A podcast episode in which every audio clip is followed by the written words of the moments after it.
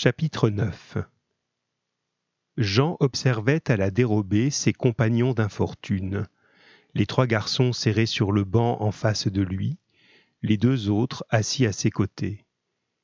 Tous les cinq menottés, comme lui. Les incessants chaos du camion les jetaient l'un contre l'autre. Ils ne dormaient pas malgré la fatigue qui leur creusait les traits.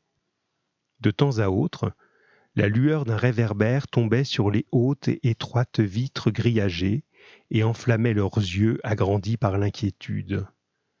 Trois d'entre eux étaient plus âgés que Jean, seize ou dix-sept ans peut-être. Le quatrième avait treize ou quatorze ans. Le cinquième semblait avoir à peine passé les dix ans. Les gouttes de pluie cinglaient la tôle, les rafales de vent secouaient le camion. Les gendarmes n'avaient pas perdu de temps, après avoir conduit au centre de détention Magda et les quatre élèves que l'homme en noir l'avait obligé à choisir. Avant d'être emmenée en compagnie de la fille de 14 ans dans le quartier des femmes, l'institutrice avait levé sur Jean et les deux autres garçons un regard tragique, brouillé de larmes. Pardon, pardon, je, je n'ai jamais voulu. Vous ne méritiez pas. Ils ne m'ont pas laissé le choix. Jean l'avait rassuré d'un sourire en contenant ses sanglots. Les gendarmes avaient relevé Magda sans ménagement et, avec une brutalité révoltante, l'avaient poussée vers une porte métallique. Les trois garçons avaient été répartis dans de minuscules bureaux où ils avaient subi un long interrogatoire. Deux civils vêtus d'un costume sombre, des cafards, s'étaient occupés de Jean il l'avait harcelé de questions qui avaient claqué à ses oreilles comme autant de coups de fouet. Depuis combien de temps fréquentait-il cette école? Depuis combien de temps connaissait-il cette institutrice? Qu'avait-il appris? Ses parents étaient-ils complices? Qui étaient les autres élèves? À qui appartenait ce grenier? Combien de cours par semaine? À quelle heure? Avait-il déjà travaillé? Où Avait-il rencontré des séditieux? Il n'avait aucune idée de ce que signifiait le mot séditieux. Savait-il que l'école était interdite aux gens du peuple? Oui, évidemment, nul n'était censé ignorer les lois séculaires du royaume. Pourquoi, puisqu'il savait, avait-il violé la loi? Épuisé, il n'avait pas répondu à toutes leurs questions. D'abord parce qu'il n'en connaissait pas toujours les réponses, ensuite parce qu'il ne lui en laissait pas le temps. Ses aveux n'auraient strictement rien changé de toute façon. Les cafards avaient enregistré sa déposition avec un petit appareil, et, se moquant de lui, il lui avait fait écouter sa propre voix. Il avait été surpris et vaguement humilié de s'entendre. Il détestait ce timbre où se succédaient sans logique apparente les graves et les aigus. Il avait repensé à Lise, à leur baiser, à leur tête-à-tête devant le lavoir du domaine de la Roussière, c'était avec cette même voix de fausset qu'il lui avait parlé. Comment avait-il pu s'imaginer qu'une fille comme elle s'intéresserait à un garçon comme lui? Les deux hommes l'avaient ensuite conduit au tribunal, installé dans le centre de détention. Le juge, exaspéré par sa veille prolongée, l'avait condamné à cinq ans d'internement dans un camp de redressement du Jura. La peine habituelle et quasi automatique pour ce genre de crime. Le seul élément divertissant de cette pièce grise et morne était la perruque blanche du juge posée de guingois sur sa tête. Trônant derrière un immense bureau de bois, il officiait seul dans son ample robe rouge et noire, agitant son petit maillet entre chaque phrase. Magda disait pourtant qu'un homme seul ne pouvait rendre la justice avec sérénité, que l'accusé, dans un pays réellement civilisé, bénéficiait de la présomption d'innocence, que les crimes les plus graves étaient jugés par plusieurs hommes appelés jurés. Rien d'autre dans cette salle sinistre qu'un homme mal rasé, au long nez recourbé et au menton en galoche, dont les yeux chiffonnés fixaient ses proies avec sévérité et mépris. Sitôt la sentence prononcée, les cafards avaient passé les menottes à Jean et l'avaient bouclé dans une cellule humide, meublée d'une cuvette de toilette et d'une couchette de bois sur laquelle il s'était allongé. Il s'était assoupi malgré l'inconfort de sa position, jusqu'à ce que des gendarmes viennent le réveiller et l'escorter au fourgon stationnement dans la cour pavée. Les deux garçons, assis aux côtés de Jean, venaient comme lui d'une cité ouvrière de la région parisienne. Employés au hall de Paris, ils avaient détourné de la nourriture pour la revendre à bas prix à des familles de leur quartier. Dénoncés par une lettre anonyme, ils s'étaient enfuis et cachés dans un terrain vague où ils avaient fini par être capturés. Ils avaient raconté leur histoire avec des mots hésitants avant de se claquemurer dans un mutisme maussade. Ces deux-là partaient pour le camp de Marly-le-Roi, situé à l'ouest de Paris. Une fois qu'ils auraient été remis aux autorités, le fourgon prendrait la direction du nord, où il livrerait deux autres prisonniers, puis il mettrait le cap sur le massif du Jura, qui abritait le camp réputé pour être le plus dur du royaume. Jean bougea précautionneusement ses poignets endoloris par les menottes. Il ne pouvait pas fermer l'œil, bien que la fatigue lui pesât sur les épaules comme un joug. Le ronronnement du moteur transperçait le plancher métallique et vibrait jusqu'en haut de ses jambes. Pourquoi t'es là, toi? Il fallut quelques secondes à Jean pour se rendre compte que l'un des garçons âgés de seize ou dix-sept ans, assis sur le banc d'en face, lui adressait la parole. Je. J'ai fait l'école clandestine. Son interlocuteur ricana. L'école?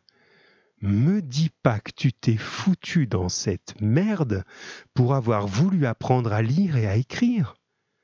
Tu croyais vraiment que ça changerait quelque chose à ta vie? J'avais seulement envie d'apprendre. Les instituteurs t'ont fourré de drôles d'idées en tête, mon vieux. Chaque fois que les gens comme nous ont voulu s'élever au-dessus de leurs conditions, ça s'est terminé par un massacre. Et toi, pourquoi t'es là? La lèvre supérieure de l'autre se, retroussa sur des dents taillées en pointe.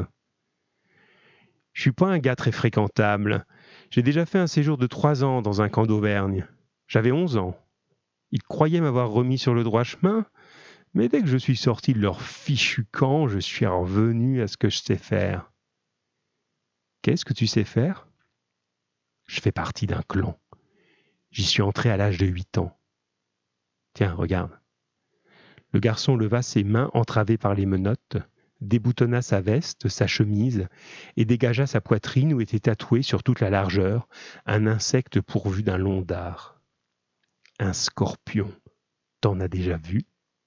Jean secoua la tête. Si tu te fais piquer par son dard, tu meurs en quelques minutes. Le symbole du clan. Se mêler de nos affaires, c'est se condamner à une mort rapide.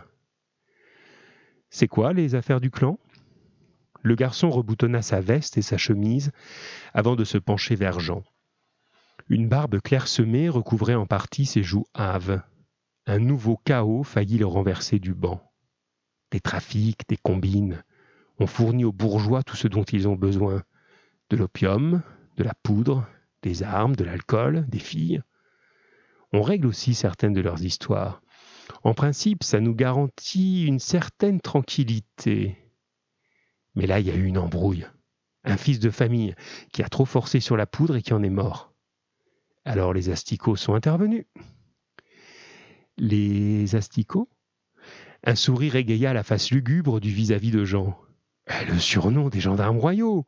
Ils sont tout blancs et grouillent comme des charognes, comme des asticots. Ils ont négocié avec le parrain du clan. Et comme il fallait un coupable pour calmer la colère de la famille, j'ai été désigné. Œil pour œil, dent pour dent. Tu n'as pas pu te sauver? Le garçon se releva et bomba le torse. J'ai accepté le marché pour ménager l'intérêt du clan. En échange, je serai libéré dans deux ans et je prendrai du galon. Comment tu t'appelles? Jean. Moi, c'est Jules. Tu vas dans quel camp? Celui du Jura. Eh, alors on fera le chemin ensemble. Je suis comme toi, attendu là-bas. Jean hésita avant de poser la question qui lui brûlait les lèvres. Tu. Tu as déjà porté une arme? Même que je m'en suis servi. Tu as tué quelqu'un? Jules marqua un temps de silence ménageant ses effets. Faut passer un pacte de sang pour faire partie du clan. C'était un ennemi du clan. Même pas.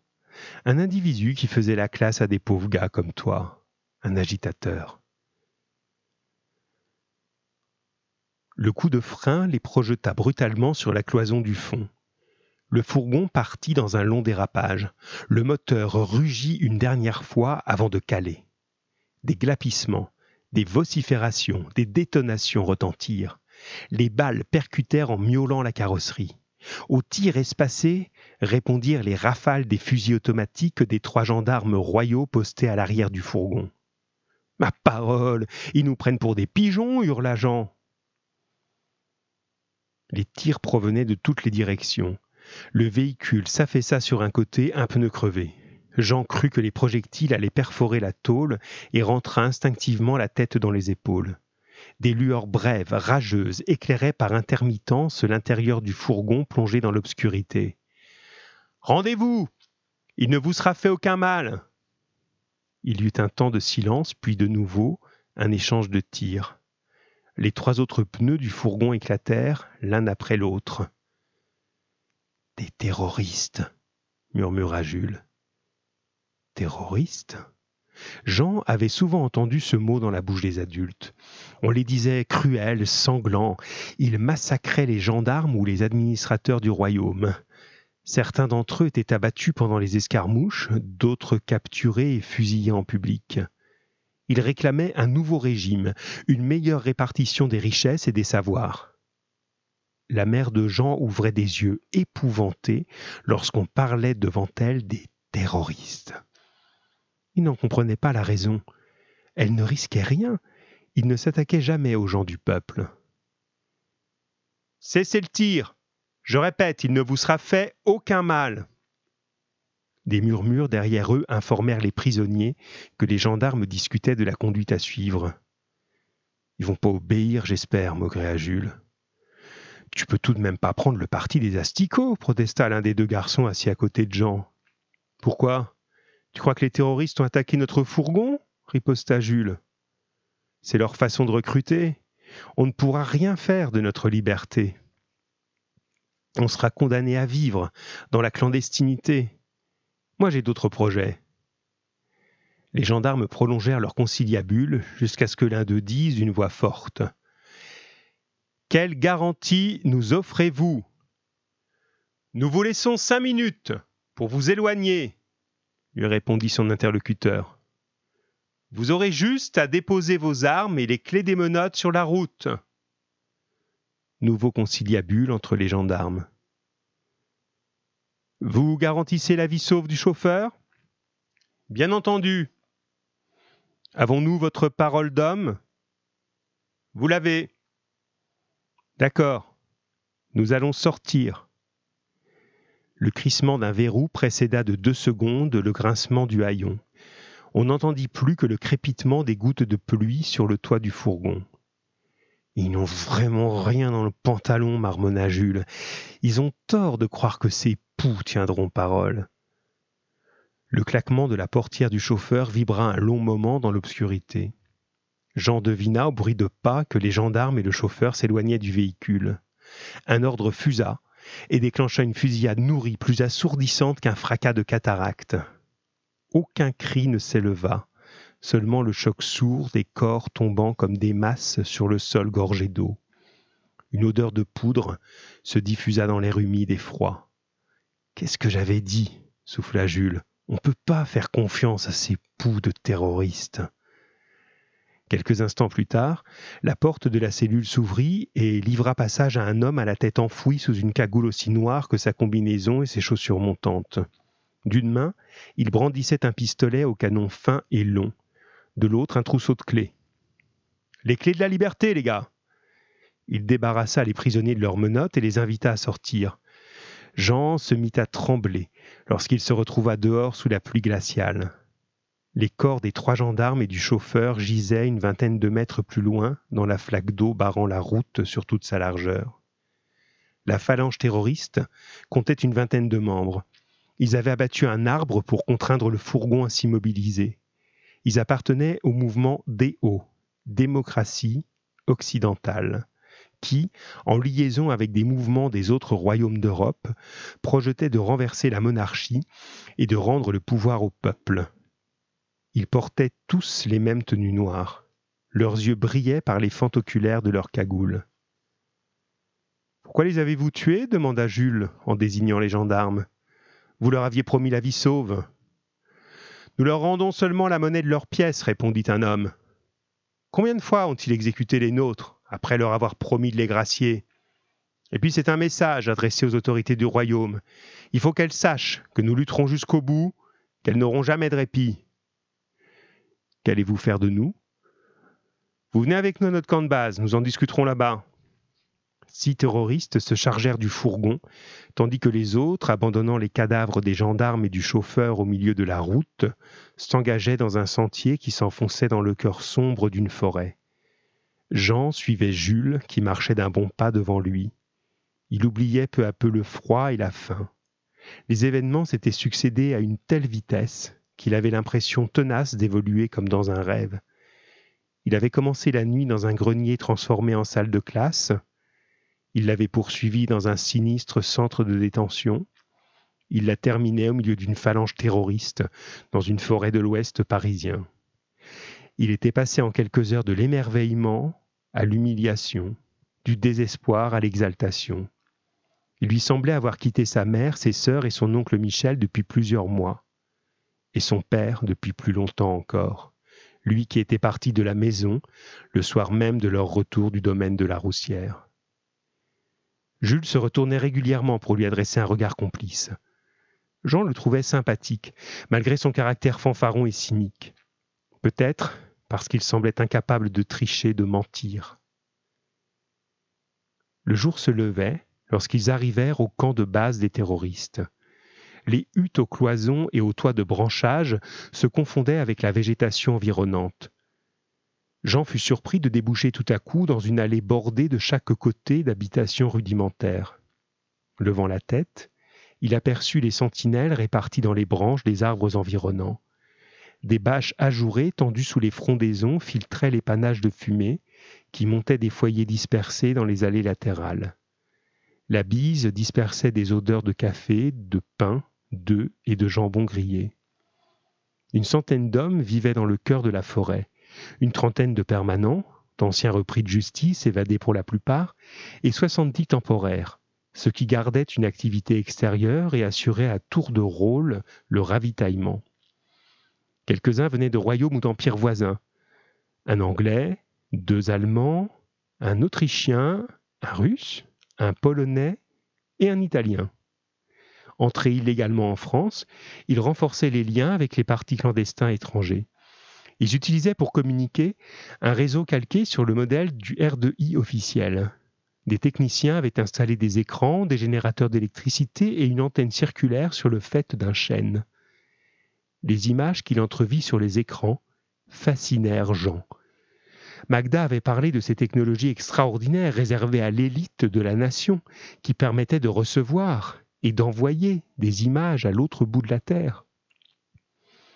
Pas la peine d'ouvrir des yeux de hibou, maugréa Jules qui avait surpris son regard ébahi. Il y en a plein des trucs comme ça chez le chef de mon clan. On convia les six garçons à un petit déjeuner copieux, servi dans une hutte centrale et ouverte, qui servait de réfectoire et de salle de réunion. Bien qu'insipide, le café bouillant dissipa momentanément la fatigue qui tiraillait les yeux de Jean et embrouillait ses pensées. On lui agrippa l'épaule. C'est toi, Jean? Il acquiesça d'un hochement de tête. Viens donc avec moi, quelqu'un veut te voir. Il salua Jules d'un sourire avant de se lever. L'homme, un gaillard d'une trentaine d'années, vêtu d'une veste et d'un pantalon de toile écru, les combinaisons noires, selon les dires d'un terroriste, étaient réservées aux expéditions nocturnes, l'entraîna par les allées du camp devant une hutte légèrement à l'écart. Entre là-dedans, on t'attend. Jean obtempéra. Il eut besoin de quelques secondes pour s'accoutumer à la pénombre de la hutte. À l'intérieur, assis sur une souche d'arbre, quelqu'un l'examinait avec une grande attention. Il connaissait ce regard.